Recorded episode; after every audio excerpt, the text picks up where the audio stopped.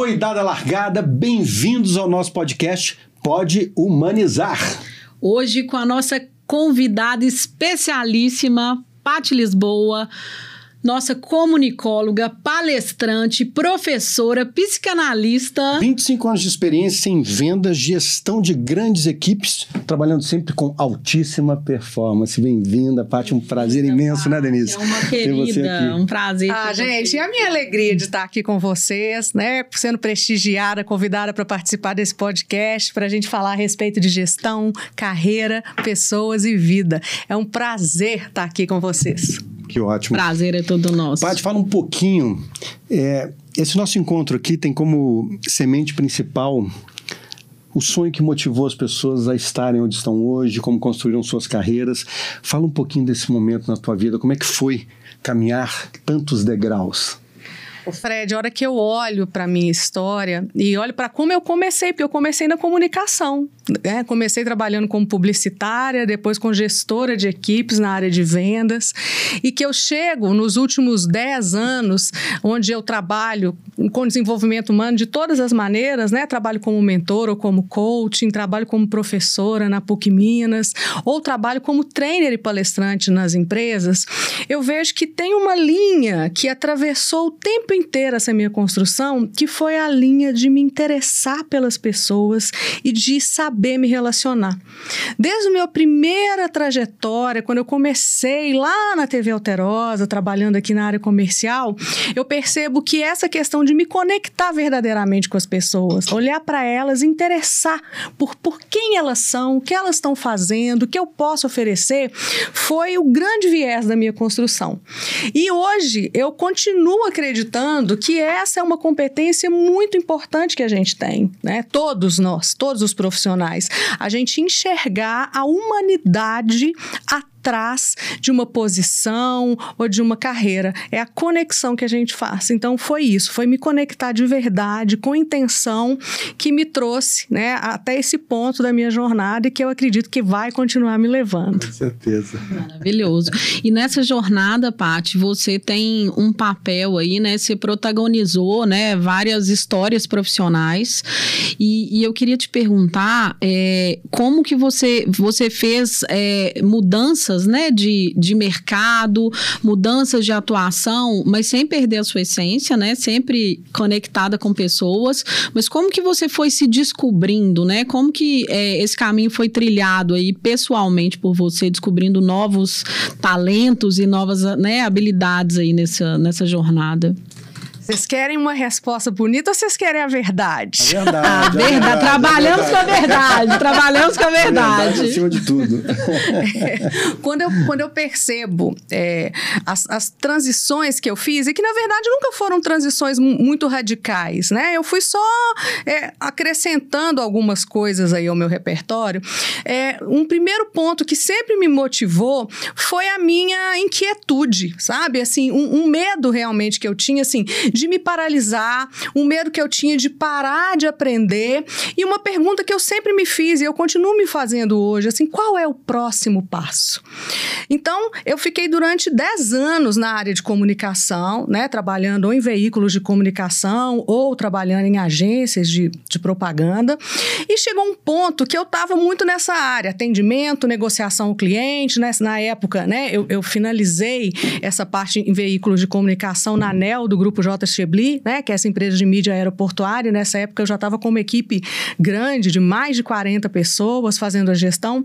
E eu comecei a, a, pensar um pouco sobre o que eu poderia e deveria fazer para desenvolver essas pessoas. Né? Como desenvolver essas pessoas, além de ser uma excelente gestora, cuidar de meta, produtividade, é, entrega, porque isso está intrínseco também, né? Tá, tá ali dado, né, para você fazer. Além disso, o que que você fez, né? E aí eu comecei a buscar recursos para me capacitar na gestão de pessoas. Eu já tinha estudado na Fundação Dom Cabral, já tinha feito MBA em marketing, eu já tinha feito uma pós-graduação em logística, simplesmente porque eu falei, gente, é uma. Na, na época, né? Eu fiz essa pós-graduação no começo desse século.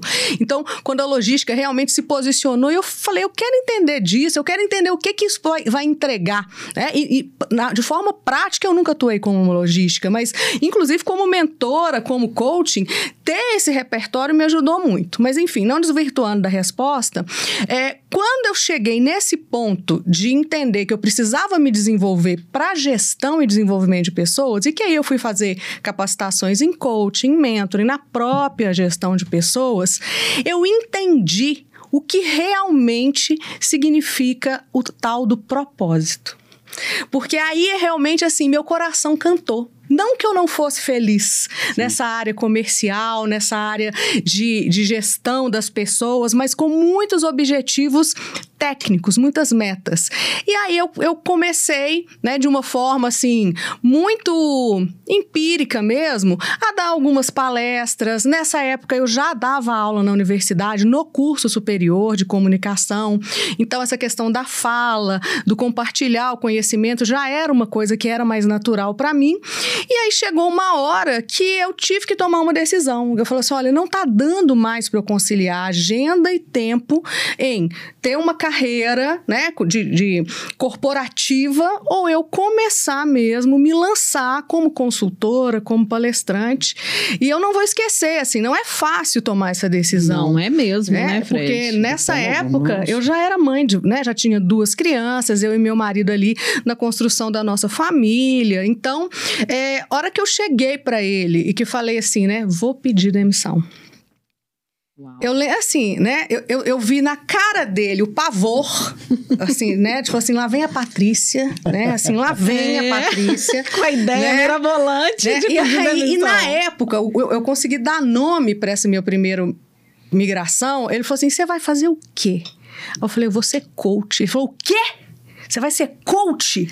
Ele falou, minha filha, isso não dá futuro para ninguém, não, né? O que, que você vai... Fez barriga, não, querida? Como assim? Mas, mas, gente, foi, assim, inevitável, né? E aí foi um processo que eu tive que assumir muito, assim, o começar do novo, Sim. né? Porque eu não tinha uma reputação, eu não tinha indicação, eu não tinha histórico. E foi me lançar em algo que até hoje a gente sabe, né? Porque eu continuo fazendo fazendo processo de coaching, continua Mas, apaixonada. Paty, você não acha que nome é uma coisa que a gente faz rápido quando a gente tem um, um um valor agregado assim no trabalho da gente, eu acho que isso se espalha rápido. As pessoas indicam realmente esse tipo de trabalho, Sim. né? Esse tipo de trabalho que é um trabalho mais profundo. Eu não estou falando da, daquilo que é banalizado, não. Estou falando do trabalho sério, né? De mentoria ou de coaching. Ele, ele espalha rápido. Eu acho que é, um, que é um trabalho que você ganha um nome. Não é que é fácil, não. Não tô, não tô dizendo que é fácil, mas eu acho que é uma coisa que as pessoas ficam sabendo de uma Sim, forma. É porque eu acho que o mais difícil foi o movimento que você fez, né? Denise, é como é que você dá o primeiro passo? Porque nós somos ensinados, ou muitos de nós, a vida inteira, a agirmos dentro de padrões. Sem dúvida. Né? Então você vai durante a vida sendo colocado em vários caixotes. Rótulos, então, chega um você fala assim, cara, esse lugar aqui não é para mim. Eu não quero mais ficar dentro dessa caixa. É. Só que quando você rompe isso, tem um monte de gente à sua volta dentro das suas caixas. Então, você vira um ser de outro planeta, porque você está quebrando completamente Pirou. um processo cultural, emocional, né, estrutural dentro da tua casa, dentro da tua família, muitas vezes. E eu acho que isso foi teu grande salto, né? É quando você falou, agora eu encontrei um propósito e eu vou fazer tudo por esse propósito. E ali realmente você mudou a sua vida, você construiu uma nova etapa dentro da sua jornada. E o que você falou, Denise, tem tudo a ver, que é o momento que você começa a girar num outro lugar. É. Então, quando a gente movimenta um lugar, esse lugar começa a dar frutos porque a nossa energia está ali, a nossa dedicação, o nosso conhecimento, o nosso suor. Então, eu acredito muito nesse, eu nesse processo que você fez, porque A gente precisa fazer isso diariamente, né? É, a minha mãe, a minha mãe fala e coisa que é, é umas coisas que mãe fala pra gente que a gente guarda, que o universo só se movimenta pra gente se a gente se movimentar. Se, no, nada cai do céu se você não puser sua energia. E é uma pessoa assim que, que não trabalhou no mundo corporativo, mas é um, uma pessoa muito sábia e que percebeu isso e falou isso para mim quando eu era mais nova e eu não entendia muito o sentido disso. Hoje eu entendo.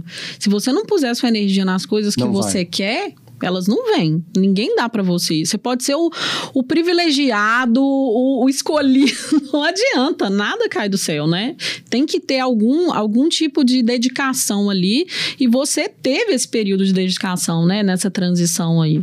Muito grande. É, muito grande. Você é muito gente. estudiosa também, né, Paty? é, inclusive, caí em algumas armadilhas. E uma delas, falando, né? é, a armadilha do conhecimento foi uma delas. No sentido de que eu ficava no início, né? Apesar de eu já ter começado é, atendendo, até porque eu precisava, né? Eu não pude, não pude me dar o luxo de fazer uma transição assim. Primeiro eu vou parar e estudar. ano Eu não- sabático, é, eu não, não podia isso, parar né? de produzir, né? De produzir receita. Mas eu caí nessa armadilha do conhecimento, que foi eu achar que eu precisava sempre da próxima capacitação, do próximo curso, do Pra tá próximo pronta. conhecimento para estar pronta. É. É, e paguei um Isso é preço legal caro. falar sobre isso, a armadilha legal. do conhecimento. É. né? Porque você acha.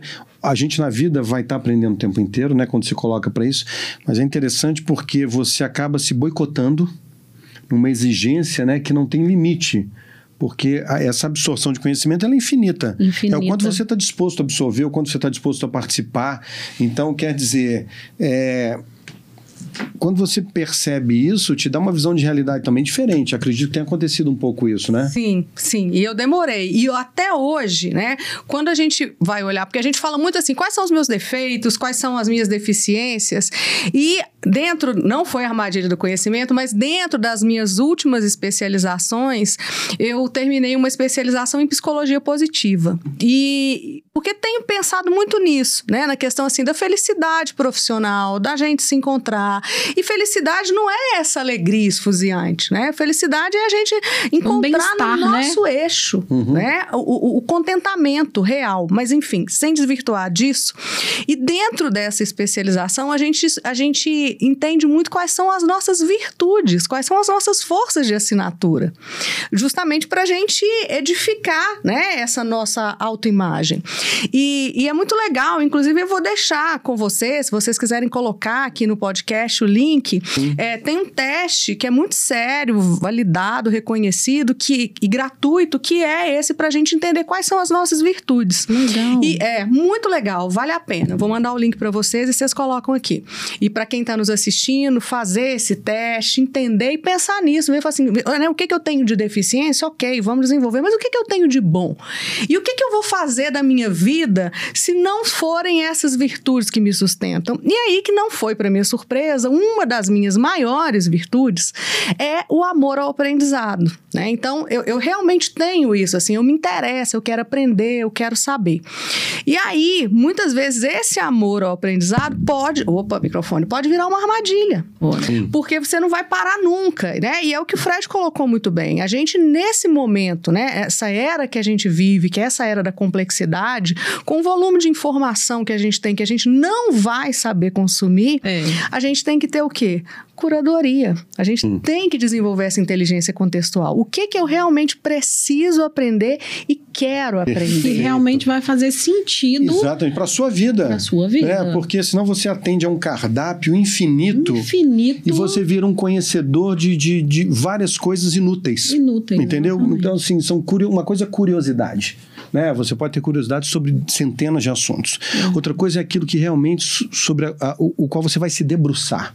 Isso aqui me interessa porque isso forja a minha alma, forja o meu linguajar, forja a minha experiência é, é, é, cultural. Então, esse lugar faz um sentido. Agora, hoje em dia é uma metralhadora. Então, se você for consumir absolutamente tudo, você fica louco. Né? Eu fico pensando, você é professora da PUC Minas, né? De comunicação social. Não, hoje em dia, Hoje é. eu dou aula num curso que foi pioneiro no Brasil, é um MBA, que é de Comunicação, Diversidade e Inclusão. Comunicação, diversidade e Legal. inclusão, importantíssimo. Como é que você vê hoje é, você falou dos teus processos, né? Então, há uma outra geração hoje que aprende e tem um, um contato de olhar de mundo diferente através de você, e você naturalmente enxerga uma nova fatia desse mundo, né? Através dessa geração com a qual você troca. Onde é que você acha que há esse encontro de momentos mágicos? Quando você pensa em você na sua geração e quando você é interlocutora desta nova geração. Uau, essa é boa, hein, é, essa é excelente. Essa é excelente e assim, e, é, e, a gente está quente, né? Porque, como é uma pós-graduação, eu dou aulas né, em períodos, Sim. né? Durante o semestre. E, e eu tô no momento que a minha disciplina é a disciplina que está que tá sendo oferecida, ofertada. Então, tá tudo muito recente. E aí, é, as experiências que a gente vive com essa geração, a primeira coisa que a gente, como, né, como professor nesse lugar, a gente tem que ter é muita humildade a gente entender, e eu que, né, que tô na docência desde 2006, então, né, já passei por alguns processos dentro de sala de aula, é, a gente não é mais o dono do saber. Perfeito. Não existe, né? Não adianta ah, isso, você. Isso foi, né? isso foi por terra mesmo, é verdade. Você chegar com uma fala. É uma geração pronta. que tem né, o cheque ali na mão, olha, não, o que você está falando não é verdade, não está aqui, eu olhei, é o autor tal. Questiona no ato, né? Na hora. É, então, para a gente hoje, né? É, engajar uma turma, é, você tem que ter muita humildade e, ao mesmo tempo, muita segurança de também ocupar o seu lugar, no Sim. sentido de estar assim, né? Eu não estou aqui como o dono do saber absoluto, mas eu sou o veículo que vai organizar isso aqui para que a gente chegue num lugar, para que a gente passe por claro, um processo. Perfeito.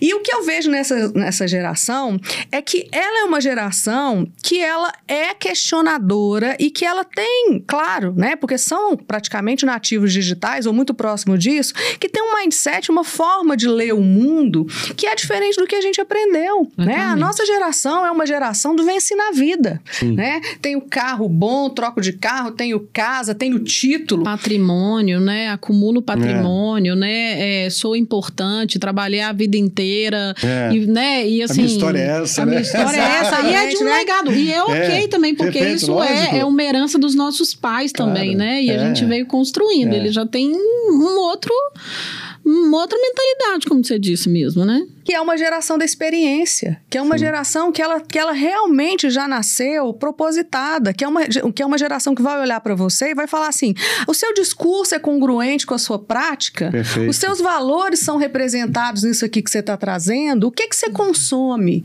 como é que você cuida do planeta, como é que você olha para suas relações, como é que você se responsabiliza pela sociedade, e é a geração, inclusive, que questiona isso e que vai realmente ajudar ajudar a que a gente crie práticas responsáveis e sustentáveis, porque é uma geração que ela realmente atua atua na licença social para as marcas. Não adianta você ter dinheiro, não adianta você ter posicionamento, não, adianta, não adianta você fazer brand, meu amigo. Se você não está comprometido com o mundo que a gente quer construir, eu não vou te consumir. Perfeito. E isso tem a ver também com o professor.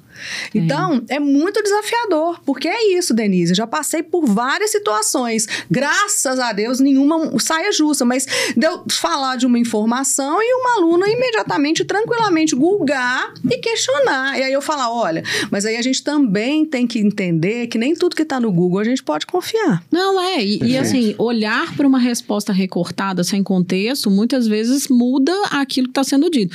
E a gente vive isso muito hoje em dia, né? As pessoas recortam as coisas e, e pegam aquilo e, e defendem aquilo.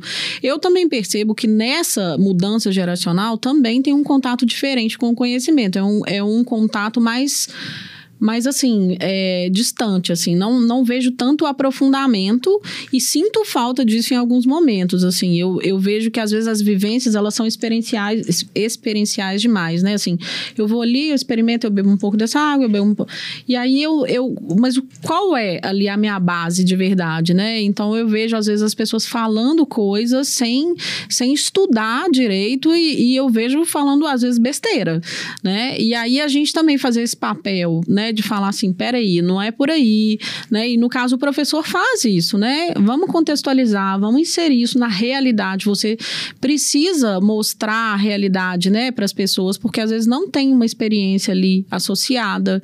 Então, teo, teoricamente, as coisas podem ser lindas e na prática elas podem nem acontecer. É, é, é, né? que, que é isso, né? Mapa não é território. Mapa não é Teoria é território. linda. E a gente tem uma construção hoje, assim, como hoje é, todo tipo de informação é muito acessível e muito manipulável, Uhum. então a gente tem um cenário também que hoje se constrói de acordo com a narrativa. Exatamente. Então, se eu quero uma determinada narrativa, eu consigo distorcer absolutamente todos os fatos, Tudo. eu consigo criar uma nova narrativa com as minhas inverdades. A Exatamente. pós-verdade. Entendeu, né? É a então, então a gente tem exatamente a pós-verdade. Então, essa geração ainda tem um desafio de como conseguir consumir de maneira saudável todas essas armadilhas que estão aí, né? E, e o nosso desafio, eu estou com 46 anos, então quer dizer, eu tenho uma filha de 16, um de 8 e uma de 6. Então eu vejo você tem- ainda. você tem exatamente. casa, Mas né? ainda nessa distância eu vejo como são visões de mundo muito diferentes da minha naquelas idades. Nossa, né? completamente. E como é que eu hoje também, e eu acho que isso é um desafio na gestão, é um desafio em absolutamente todos os campos, né? Como é que a gente também não impõe o nosso olhar geracional em cima das questões, tendo isso como verdade absoluta? Né? Porque a gente, às vezes, a gente cresceu, se desenvolveu, construiu, criou o nosso patrimônio, criou a nossa vida, teve as nossas vitórias dentro daquele modelo da nossa época, do nosso tempo, né? Mas estamos vivendo agora um outro tempo. Então, como é que a gente casa todos esses valores e a gente tira o melhor disso, né? Por isso que eu perguntei em relação, porque você tem um contato muito direto com essa galera toda, né? Sim. E, e- e- é uma geração com muitos vazios também, com muitos lugares de sentimento Vazios mal resolvidos, é. vazios existenciais. Falta de então, autoconhecimento. Exatamente. Então, a gente está vivendo um momento Eu acho crítico o momento que a gente está de- vivendo, assim, de muitas transição. mudanças, mas, mas é uma transição que ela é, ela, ela é Inevitável, inevitável.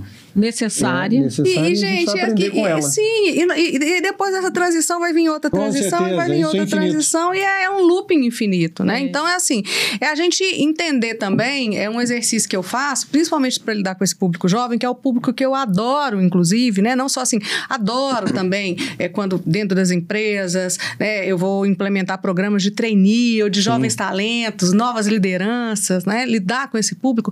A gente também tem que desapegar um pouco, sabe, do antigo. Perfeito. Porque a gente também vai construindo assim, né? Ah, na minha época era, que era boa, a música do meu tempo que é boa, o Sim. comportamento. E Existe uma nostalgia, um romantismo nisso aí também, de falar, ah, na minha época, ai, não tinha isso não. Mas é uma desculpa também para incompreensão da época atual. Né? É, então, assim, o a a gente gente não também consegue se encontrar uma protege. solução, a gente pode dizer, olha, era assim, né? É, era aí. feito dessa maneira, era melhor, era pior. Não quer dizer que tudo que, que exista hoje seja melhor. Mas teve uma evolução imensa. Eu acho que é uma evolução imensa também humana, de descoberta de novos caminhos, é, disso tudo. Dentro das empresas, Paty, como é que é o teu trabalho, quando você vai fazer um trabalho de coach, por exemplo, hoje o que, que você percebe como um lugar sensível? Onde é que você precisa equalizar? Onde você sente que ainda há um degrau? Como é que você percebe esta temperatura quando você entra dentro de uma empresa como um grande desafio? Ô, Fred, eu percebo, assim, três pontos que são muito marcantes, assim, dependendo do segmento da empresa, se é uma empresa aqui em Minas Gerais, se ela tá lá no Centro-Oeste, se ela tá no Nordeste, é, são três questões. A primeira questão é a questão da comunicação. Né? É impressionante como a gente percebe assim que as pessoas não se comunicam bem, a comunicação não é clara, ela não é assertiva e muitas vezes ela é opressora, né? Porque é aquela coisa top-down que chega, oprime e a pessoa ela tem simplesmente que lidar com isso. Então a comunicação é um clássico. Claro. Segundo ponto, liderança. O que a gente vê dentro das empresas é que as pessoas elas fazem com muita competência gestão.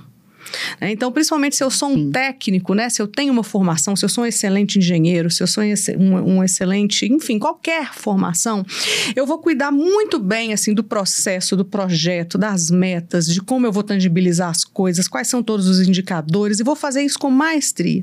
Só que esse líder esquece que além do pilar gestão e que ele faz bem porque ele faz naturalmente, existe o pilar liderar, que é o pilar desenvolver, que é o pilar relacionar, que é o pilar acolher, que é o pilar formar sucessores e que muitas vezes pela rotina e pela pressão ali da atividade, isso passa despercebido. Então você sensibilizar, porque gente, uma pessoa que a importância que ela exerce na vida de outras pessoas como líder é uma tarefa complexa, né? Hum. Um líder, gente, é uma entidade, né? Ele é uma pessoa que ele é admirado, é uma pessoa que o que ele fala, o que ele vê, ele influencia um diretamente na vida da pessoa, diretamente, não é indireto não, é direto. É influência na, na forma da pessoa se comportar, na forma dela reagir, é influência em casa, porque se, se é um ambiente tóxico, estressante, a pessoa leva isso para dentro de casa, isso reflete na família, não tem jeito, não tem como, não tem como não refletir, né, Paty? Completamente. Então, liderança, por mais que seja também falando, não, mas de novo, uma capacitação em liderança, gente, é igual banho. A gente não toma banho sujo e tem que tomar outro banho. Sim. Então, capacitação também é a mesma coisa. Né? E a terceira, que é, na minha percepção, e não só na minha percepção individual, mas de tudo que eu tenho estudado, acompanhado, e que ficou gritante, é a questão da segurança psicológica. É, que é, o tempo e porque segurança psicológica não é saúde mental, né? É, eles, eles, são convergentes, mas uma coisa é uma coisa, outra coisa é outra coisa. E aí a questão da segurança psicológica com a questão do isolamento social, dos desafios individuais que as pessoas viveram, trabalhar em equipe, se relacionar à distância, produzir, fazer a própria gestão do tempo, porque são coisas assim, né, gente? São alguns tabus que a gente também tem que começar a desmistificar, né? Né? Muitas vezes uma empresa chega me brifando assim, Patrícia, eu quero um treinamento de gestão do tempo. Eu quero um treinamento de alta performance, né? E aí eu quero entender assim, o que está por trás do Exatamente, seu desejo? É, o que, que você quer desenvolver? Exatamente. Qual é, qual, é, qual é o problema? Né? Porque esse espaço da, da, gestão, em vários momentos, virou um, um, desfile de grifes de títulos, né? Virou. Então é isso, de gestão do tempo, gestão emocional da saúde do trabalho, gestão de não sei o quê. E, e na verdade, se a gente vai para as raízes, elas são sempre primitivas, simples Básicas. Básicas. Você não está descobrindo a pólvora, não está inventando absolutamente não nada. Mesmo. Você está de novo resgatando as pessoas. Exatamente. Você está de novo percebendo as pessoas dentro de um cenário, né? Será que é porque a gente se distancia sempre Sim, das pessoas? Porque eu acho que a gente vai criando metodologias, metodologias, metodologias, explicações, explicações, explicações, e a gente de novo formata. É. Aí a gente formata e acha que absolutamente todo mundo vai ser abraçado por essa formatação e que aquilo vai dizer respeito a absolutamente todo mundo quando não diz. Hum, Porque cada um é rotula. tocado de uma maneira, cada um enxerga o mundo de uma maneira, enxerga o seu trabalho, aquilo que pode fazer, se é reconhecido ou não, se sua potencialidade está sendo usada como deve ou não. É... E esse lugar da liderança, eu, eu sinto também que falta muito essa pluralidade da compreensão das pessoas. Né? Tudo a gente tenta sistematizar e minimizar dentro de um processo matemático objetivo.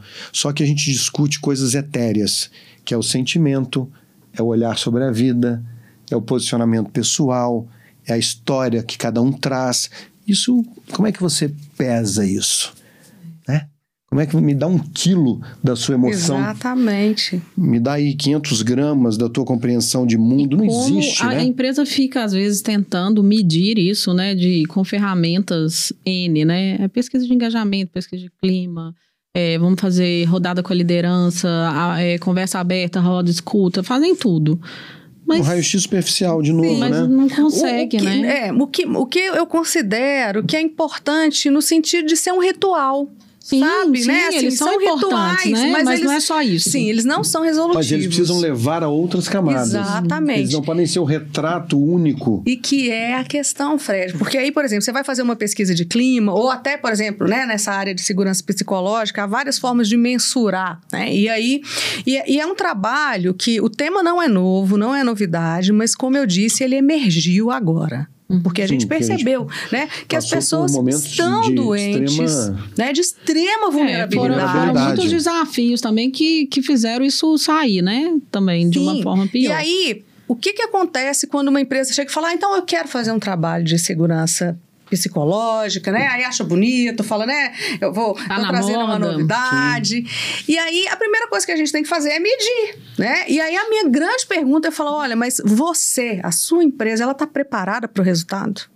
Porque não adianta só a gente entender o que está acontecendo, é o que, que a gente vai fazer com isso. Perfeito. Como é que nós vamos lidar com isso? Porque é, muitas vezes se confunde a questão da segurança psicológica, se ah, o clima da minha empresa é maravilhoso, a gente tem aqui, ó, snacks à vontade, né? a gente tem Piscina piscina, de de bolinha, bolinha. maravilhoso. Nada, gente, eu adoro uma piscina de bolinha, eu Também adoraria, adoro. mas Escorregador. não é isso, né? A segurança psicológica, ela é quando a pessoa, ela consegue ser quem ela é, ela consegue demonstrar a vulnerabilidade dela, Perfeito. ela consegue confiar no outro, né? E confiar é construir junto, é fio a fio. Eu É ponho fio meu fio, né? Você põe seu fio, e a gente Nossa, vai Paty, você tocou num ponto com- muito legal. Eu acho que, que as relações de trabalho, elas são movidas e, e- e reforçadas pela confiança. Então, ser líder que, que não inspira confiança é muito complicado. Sim. Porque as pessoas não compram, né? E as pessoas não acreditam só num discurso, elas olham exatamente o que você pratica com o que você diz e o que você faz prevalece, né? E as mensagens é, em- embutidas ali é que vão ficar gravadas na percepção daquele time, né? Não tem jeito. Então, o discurso pode ser bonito, pode juntar, vamos fazer um happy hour, vamos fazer uma dinâmica aqui, vamos fazer um momento de descompressão, mas se aquele líder no dia a dia Não representa. não representa tudo aquilo que ele leva para uma Sim. tentativa de exercício, de prática. Não adianta, as pessoas ficam com a impressão de que aquilo ali é um teatro que tá, tá se representando ali, né, uma cena, e no fundo elas vão falar, não, não a gente sabe que isso aí é só o discurso, né? Não, E, na e- prática e eu não acredito que funciona. assim as empresas vão sendo minadas pelas pequenas frases, pelos pequenos olhares, pelos Também. pequenos gestos que se multiplicam. Então não são gestos, É. é, porque não são gestos pesados, grandiosos. Não. É, são coisas que vão pequenininhas. É passivo-agressivo. E, e de um para o outro, de um para o outro, de repente você criou um ambiente completamente contaminado por minúsculas coisas.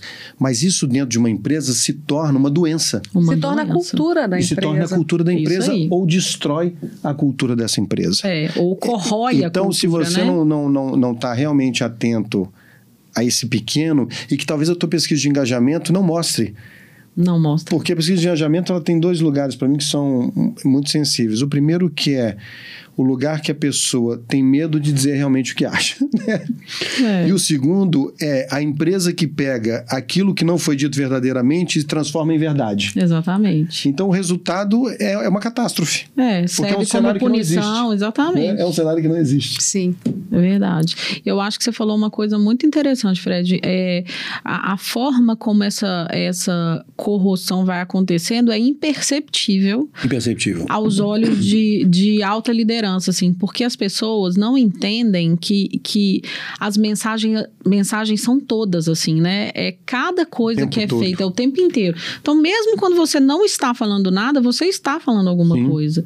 E as pessoas vão criando percepção, elas vão criando conceitos, conversam e vão minando os processos, vão minando. E aí a empresa vai perdendo. Só que isso não é mensurável em dinheiro. A empresa não consegue ver o dinheiro indo embora desta forma, Sim. né? Ela E vê de Denise, outras isso que você formas. está falando, eu lembrei aqui. é, você quer ver isso numa empresa de forma clara? É quando existe uma reunião grande, com aí bastante, no mínimo 10 participantes, e a reunião está posta, feita, realizada. E aí, a hora que acaba a reunião, você começa a perceber pequenas reuniões sobre a reunião, Sim. né? As pessoas elas saem de uma mesa comentando. Ali Você começam viu as que ele reuniões falou com você? verdadeiras. Exatamente. É, né? Ou seja, porque falou? não, vai há- acontecer isso, É. não. não, Não há é. uma cultura de segurança. Não, né? O que a pessoa tinha que se manifestar É. naquele ambiente, Não ela manifesta. não dá conta, porque Não. ela não, Não. confia. É. E aí ela vai sair fazendo reunião da reunião. É. Então, assim, né? Que é um indicador que não há essa cultura de segurança psicológica, é reunião da reunião. Pode É. saber. Né? As pessoas não Boa, estão seguras e as pessoas Excelente pessoas... dica, gente. É, né? Excelente. E elas não conseguem conflitar. Não, não conseguem. E é, e é muito, muito engraçado, né? Assim, muitas vezes eu, eu ouço, às vezes, uma queixa recorrente de pessoas assim: ah, meu líder não me deu feedback, meu líder não me. Mas eu vejo também uma, uma baixa iniciativa na, na- nas Na busca. conversas honestas, assim, Sim. sabe? De, de maneira geral. Eu vejo as pessoas pouco, pouco à vontade. Também por ambiente de segurança psicológica, mas pouco corajosas e, e de, de falar: não, vamos, conversar então, Fred, vamos entender o que está acontecendo. Eu queria te falar que eu estou desconfortável. As pessoas não fazem isso. E isso é muito ruim, né? Mas é, é, é, é uma cultura do medo também que ainda existe. Eu acho que é um resquício muito remoto, mas que ainda está muito presente. Por mais que a gente tenha transformado várias coisas, eu acho que isso a gente não conseguiu atingir ainda. Que as pessoas não, não têm coragem de falar o que elas pensam de verdade. Elas têm, temem retaliação, Sim. elas temem serem rotuladas. Se eu falar que eu não concordei com isso, vão fazer isso comigo. E não é por aí, né? Não, não acho que, assim, ter a coragem. Eu admiro as pessoas que são corajosas e sentam e falam a verdade, Mas assim. quando você está numa contradição, Denise, dentro de um espaço, nem sempre as pessoas querem a contradição. Não, é, nem sempre. Então, as pessoas não estão preparadas para lidarem com a contradição. Então, você tem líderes que você percebe que tudo que eles querem é não ter um momento de contradição. Não tem Porque ninguém para quando você tem nada, né? contradição, você precisa se posicionar. Quando você se posiciona, você precisa tomar partido de algum lado, você sai do muro. né? Isso aí, Então a contradição ela é o ferrão que cutuca o boi isso aí. e faz ele pular para um lado ou para o outro. Verdade. E, e- e muitos líderes não querem esse lugar da contradição porque é mais confortável a omissão. Uhum. É melhor eu fingir que não vi, fingir que não entendi e dizer também uma coisa que não vai mudar absolutamente nada. É. E vida que segue. E vida que vamos segue. nós, cada um recebendo seu Vamos, salário. é, vamos cada um apoiar, Exatamente. seu Abafa o caso. Abafa o caso e a empresa vai morrendo aos poucos. É. E daqui a algum tempo você fala, poxa, mas era uma empresa tão fantástica, tão sadia, com tantos resultados. Só que essa doença silenciosa já está acontecendo há muito tempo e ninguém quis ver. Ninguém diagnosticou, É, ninguém falou sobre entendeu? ela, né? É aquela coisa, o mal que Exatamente. Apagado ali, Exatamente. né? Na gente, mas sombra. pela primeira vez, assim, eu, eu vou falar para vocês que eu tô com esperança, assim, por- Uhum. e não por uma questão é, que as empresas estão com essa convicção, mas é porque elas estão com a necessidade que se elas não mexerem nessa caixa de abelha aí, é, elas realmente elas vão assim minar. Porque as pessoas não estão dando conta, né? As pessoas estão pressionadas, exaustas, inseguras, Infelizes. insatisfeitas, infelizes. E tá tudo muito misturado com o mundo que a gente tá vivendo, né? Que é mesmo ambíguo, não linear, essa coisa Exatamente. ansiosa que a gente vive. É todo mundo ansioso hoje. De alguma maneira a gente cai na Sim. ansiedade, não tem jeito. A gente tem que entender que a gente está vivendo um momento que assim nós não temos respostas. Nós estamos vivendo, né, esse- essa década de 2000, né? E aí a gente eh, entende que essa década de 2020 a 2030, ela já foi cunhada como a década da complexidade, que começou por por uma questão pandêmica, mas que vem trazendo a questão do conhecimento, relacionamento. Agora é outro, é outra caixa de abelha que a gente tem que é o seguinte: voltamos. E agora? Como que a gente vai trabalhar? Porque o que eu tô vendo nas empresas é o seguinte: é o povo indo para empresa trabalhar pelo Zoom. É. Então eu quero entender qual que é o sentido Qual disso. que é a lógica?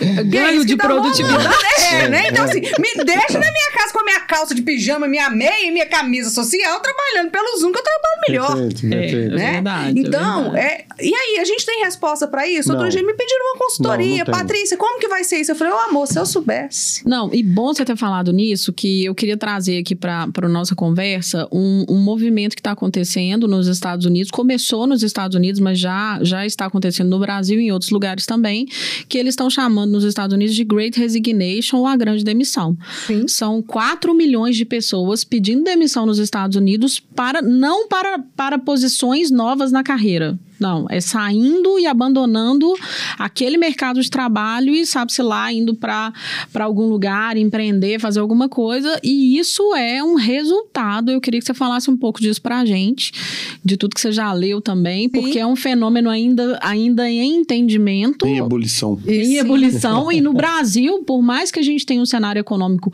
bem mais desafiador e tudo mais, isso também está acontecendo. E aí chama mais atenção ainda, né? Porque não é necessidade mais limitada, é, né? Exatamente. Na questão economicamente. Isso e, e de, assim, ainda bem que eu sei falar sobre isso, né, Denise? Senão eu ia te matar, né? Eu ia mandar falar, como que agora eu respondo uma coisa que eu não sei, Denise Brasil? ah, né? não, é uma resposta que a gente não tem, né? É pra mas, gente pensar junto. É exatamente, mas o, o, qual foi o primeiro motivador disso? As pessoas na pandemia, independente do lugar e classe social, elas começaram a questionar realmente o sentido da vida delas. O que, que é importante para mim? O que, que eu preciso para viver? Né? Até onde vai meu ego, minha vaidade, minha necessidade de autoafirmação e o que realmente vale a pena? Né? Minha família, minha saúde, a minha integridade, eu ter boas relações. Então, nos Estados Unidos, onde, né, assim, o conceito de trabalho nos Estados Unidos também, a gente tem que pensar nisso, né, dele é muito hum. diferente do Brasil, muito. onde não se fala de férias, né? Lá é uma claro. produtividade sem fim, onde eu tenho que fazer, fazer, tanto que lá nos é, Estados Unidos fala make money, ganha, né? Você faz Exatamente. dinheiro o tempo inteiro. É. E as pessoas começaram a questionar isso, né? Porque a gente viu, gente, quando começou a pandemia, cada um aqui vai lembrar, tudo que a gente começou a falar assim, não, olha, não vai dar para trabalhar online, deu para trabalhar online. Não vai dar pra gente fazer gestão online, deu para fazer gestão online. Não vai dar pra gente produzir, fazer produção online, produzimos online. Ah, não vai dar para vender online, deu, deu. para vender é, online. Esses paradigmas né? foram todos derrubados. Então, a gente entendeu que existem outras maneiras de se viver e de se sobreviver. Então, lá nos Estados Unidos, as pessoas estão realmente questionando, né? E acho que pela primeira vez, a qualidade de vida mesmo, né? Assim, é, talvez o, o americano tenha isso menos é, vivo que a gente, né? A gente, o brasileiro não gosta de, de lazer, de aproveitar, de férias, Exatamente, né? A gente gosta dessas né? coisas. A gente tem é. muito feriado. E aqui no Brasil, é, a gente vê esse movimento acontecer. É claro que com a precariedade que existe na nossa sociedade, muito mais desigual, mas a gente já percebe isso, assim, e outro movimento dentro desse é que as pessoas não estão querendo mais se tornar líderes, não sabia que muitas pessoas e muitas empresas, isso já é uma estatística. As, as pessoas têm sido é, oferecidas a elas uma posição de líder e a pessoa fala: Eu não quero esse angu de caroço, eu, eu quero, quero minha carreira problema. em Y, entendeu? eu quero cuidar de mim. Não, né? e pra, está acontecendo, é uma tendência de mercado. Então, é, é algo para a gente questionar o seguinte: então, eu quero o status, eu quero o poder, ou eu quero realmente o, o trabalhar, o oferecer, o, o servir? Exatamente o ressignificar, é o que, que faz sentido aí na minha vida, né? E o que, que eu posso trazer. E, e o tempo vai passando também, né? E eu tive uma sensação, não sei se vocês tiveram isso, mas assim, muito estranha em relação ao tempo nos últimos dois anos. Assim, às vezes eu acho que alguma coisa está muito distante, mas foi outro dia. É uma sensação de viver o tempo de forma diferente, assim. Então, eu falo, nossa, mas isso já tem tanto tempo. Não, mas tem um ano, um ano e meio, Sim. não, isso não é tanto tempo assim. Dia. Uma sensação de não ter vivido algumas coisas ou de ter vivido rápido rápido demais, assim, tirou a gente um pouco do, do prumo, assim, do eixo, sabe? É. Acho que. E outra herança disso, né, que também é um dado, é a questão da ressocialização. As pessoas, elas muitas vezes elas desaprenderam a conviver em sociedade, em comunidade.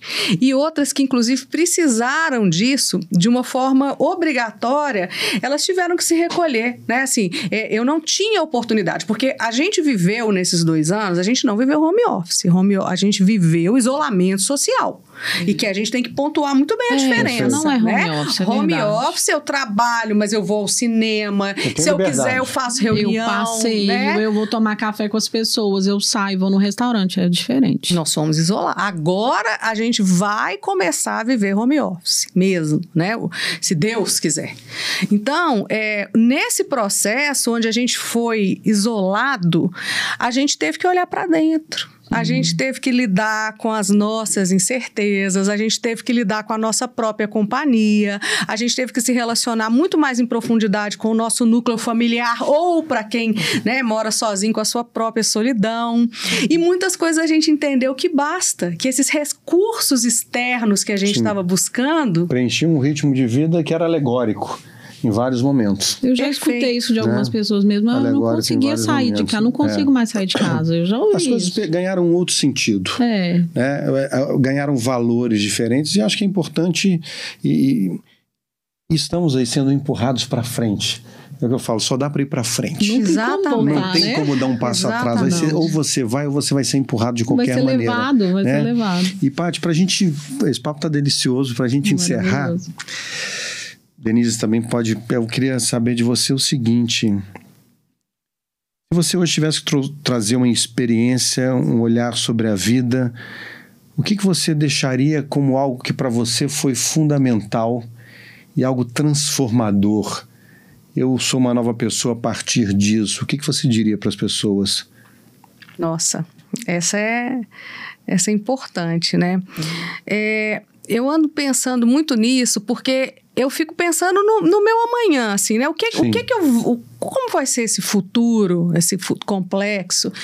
E o tempo inteiro eu fico buscando, assim, quais são essas forças que eu tenho? Qual que é o meu maior aprendizado? O que, que eu poderia deixar como um legado?